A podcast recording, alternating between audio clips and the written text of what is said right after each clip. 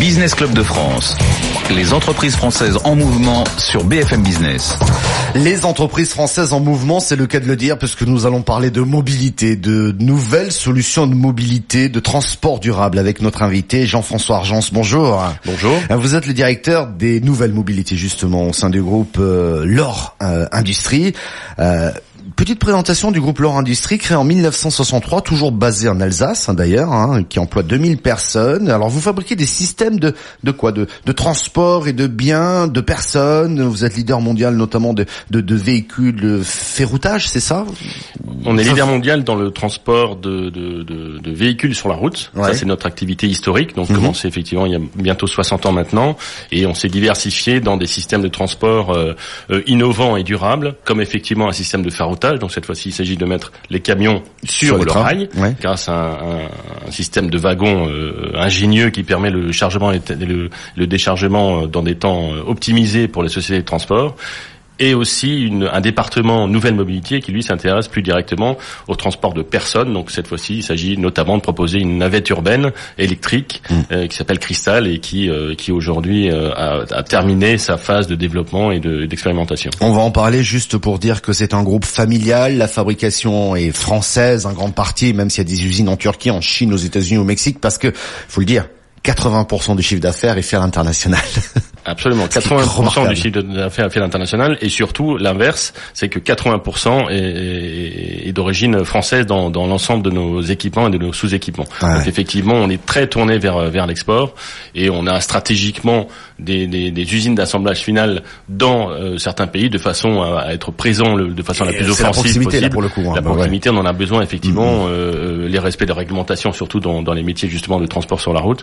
Donc on a besoin de ces outils complémentaires, mais l'essentiel, le cœur du savoir-faire, euh, les 1200 collaborateurs euh, avec lesquels nous travaillons sont installés effectivement en Alsace. Ah ouais. Alors, euh, on va parler de Cristal. Vous l'avez évoqué, euh, présenté euh, récemment à Paris au salon de la mobilité. Euh, D'abord, le Cristal, c'est quoi? C'est une navette. Elle se présente comment? C'est un véhicule, on va le dire. Alors qu'est-ce que ça Oui, c'est avant tout une solution de transport. Solution de transport. Euh, puisque dans véhicule, on entend souvent, euh, on a les grands canons du véhicule, le, capot devant, euh, le- l'espace passager puis le coffre Mhm. à l'arrière. Nous, on a plutôt proposé, puisqu'il s'agit d'une navette urbaine, bah, d'optimiser l'espace et les volumes. Donc, on parle plutôt d'ascenseur horizontal. Donc, c'est un véhicule qui est très vertical, qui est pas plus grand qu'une, pas plus large, pas plus long qu'une Renault Clio. En revanche, il fait plus de 2 mètres 60 de haut, donc il permet l'accessibilité debout des passagers. Donc, c'est une approche euh, un peu, un peu disruptive sur euh, par rapport à, à son, son gabarit, mais aussi par rapport à ses usages, puisque l'idée fondamentale, le concept est très simple, c'est que on a un seul et même outil de transport qui va être, euh, qui va répondre à deux usages très différents, un usage libre-service, vous et moi. Euh, On- on- on prend le- une voiture on prend en une libre voiture service, quoi. à la Voilà. station de son choix, on Là- la laisse à la station de son choix. Autonome la voiture pour le coup. Non, pour le coup, elle est conduite. Elle est On- conduite. On, s'inscrit dans, un environnement réglementaire existant, c'est-à-dire, euh, pour l'instant, il y a évidemment un conducteur, puis il s'agit de se rendre n'importe où au cœur, en, en cœur de ville, euh, et ce même outil de transport, il peut être aussi conduit par cette fois-ci un conducteur professionnel qui va pouvoir cette fois-ci transporter des passagers debout, comme un minibus. Et la particularité du cristal, c'est que les véhicules peuvent s'atteler entre eux de façon à créer une navette qui va être flexible en capacité. Donc schématiquement, à l'heure de pointe, on va avoir quatre véhicules attelés ensemble.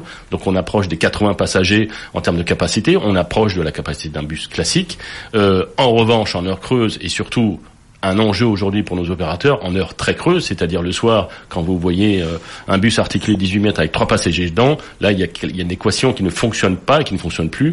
Et donc Cristal, dans cette solution de flexibilité, m'a propose justement de répondre à cette heure très creuse. On a un seul conducteur dans un véhicule qui transporte jusqu'à 16 passagers, Ouais. et puis ça suffit justement pour couvrir le besoin dans, à, ce moment-là de la journée. Ouais. C'est ce qu'on appelle le bimodal, c'est ça? C'est ça, c'est Hein? la bimodalité. dans La bimodalité, c'est-à-dire qu'on peut utiliser le véhicule simple, on va dire, euh, individuellement, Individuellement, et après on peut absolument. les attacher les uns aux autres et en faire un bus qui peut atteindre jusqu'à 12 mètres de long hein, pour sa grande capacité. Un peu plus, oui, mais un peu ça, plus. schématiquement, Ah, Là, pour le coup, il y a, il y a un conducteur professionnel et qu'on peut réduire en fonction euh, des heures de, de, De la demande. de, voilà, de la demande, des heures de pointe, ce qui permet effectivement de rendre ce véhicule moins gourmand en consommation. Il est électrique, hein, faut le rappeler. Il est 100% électrique, tout à fait. Mais, mais ça a l'air de rien, mais ça fait des économies quand même en termes de, de, de, de- de fonctionnement. Qu'est-ce que, quelle est la différence finalement si on garde le, le collectif? Parce que j'imagine que vos, vos clients sont quand même des collectivités locales, avant tout. Oui, collectivité et opérateur de et transport opérateur. public, principalement. Euh, c'est moins cher ce qu'on parce que là c'est un vrai concept. C'est pas un bus euh, accordéon, hein, si j'ose dire. Euh, c'est moins cher votre votre solution, c'est-à-dire qu'on on sépare les les les, les wagonnets. enfin, on peut parler comme ça, mais euh, Ben, euh, au final, c'est moins cher puisque l'idée, c'est justement ne pas rester enfermé dans un mode. Donc, quand on est en mode libre service, eh bien, on comprend qu'à l'heure creuse, on peut utiliser euh, les véhicules euh, librement, ce qui fait on va dire une source de, de, de recettes finalement. Et quand on est en mode navette c'est comme un, on, l'exploite comme un bus euh, avec cette flexibilité dont je parlais tout à l'heure.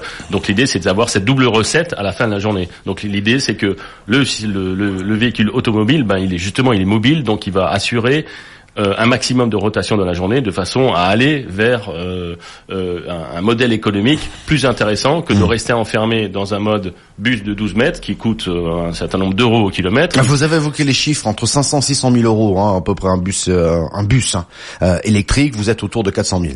Oui, alors ça c'est effectivement ça c'est en coût c'est- c'est vous qui d'investissement. dans à une fait. interview, hein, oui, donc, oui, ça voilà. c'est en coût d'investissement, tout à fait. Bah, je, je, je vous le reconfirme euh, Ah ouais, ouais. absolument.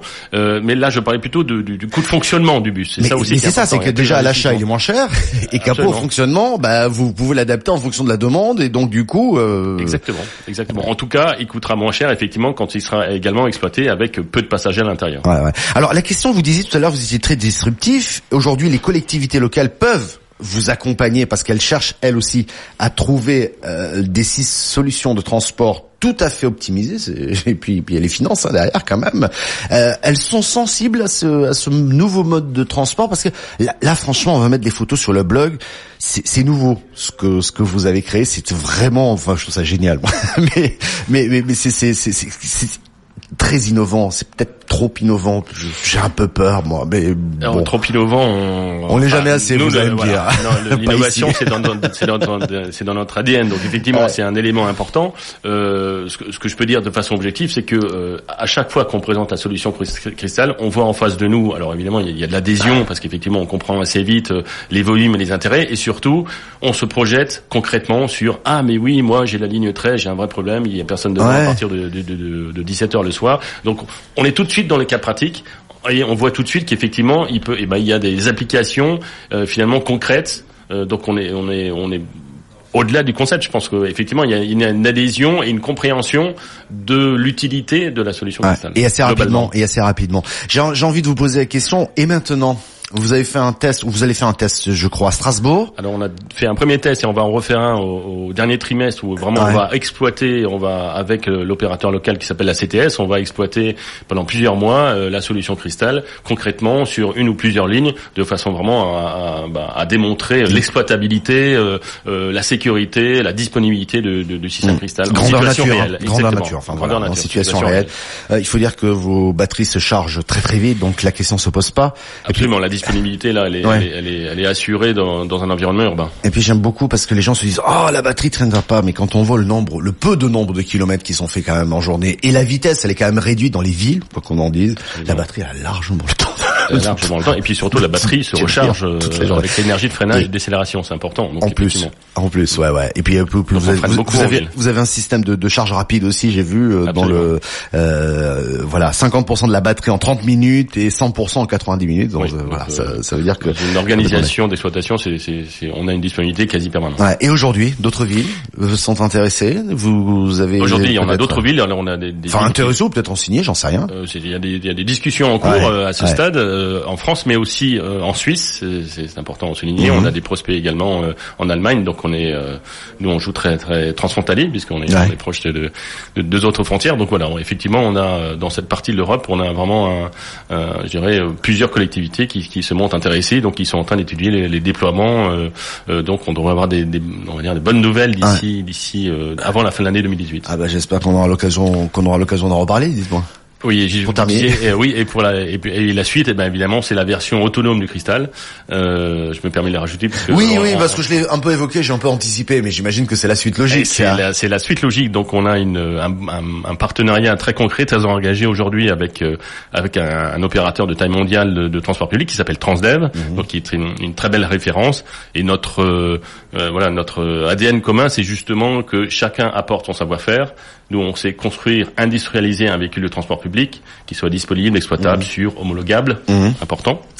Euh, on reste pas dans le concept car qui reste dans, un coin parce qui fait plaisir, c'est joli, mais bon, on peut pas euh, l'utiliser. Voilà, c'est un véhicule qui doit être utile, qui doit être exploité, et Transdev amène son savoir-faire en termes de management de flotte et aussi euh, la solution d'autonomie. Donc ces savoir-faire se rencontrent sur le cristal qui, qui va qui s'appelle le e-cristal hmm. et on va euh, on accélère beaucoup cette année de façon à avoir des premières expérimentations euh, à Saclay à Rouen avant la fin de l'année 2018. Ah ben ça va vite si j'ose dire, ça va vite. Merci beaucoup Jean-François Argence, euh, directeur des nouvelles mobilités au sein du groupe Lor Industrie.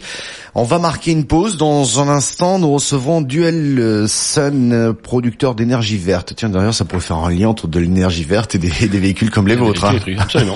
Merci à vous. Merci à vous. On marque une pause à tout de suite.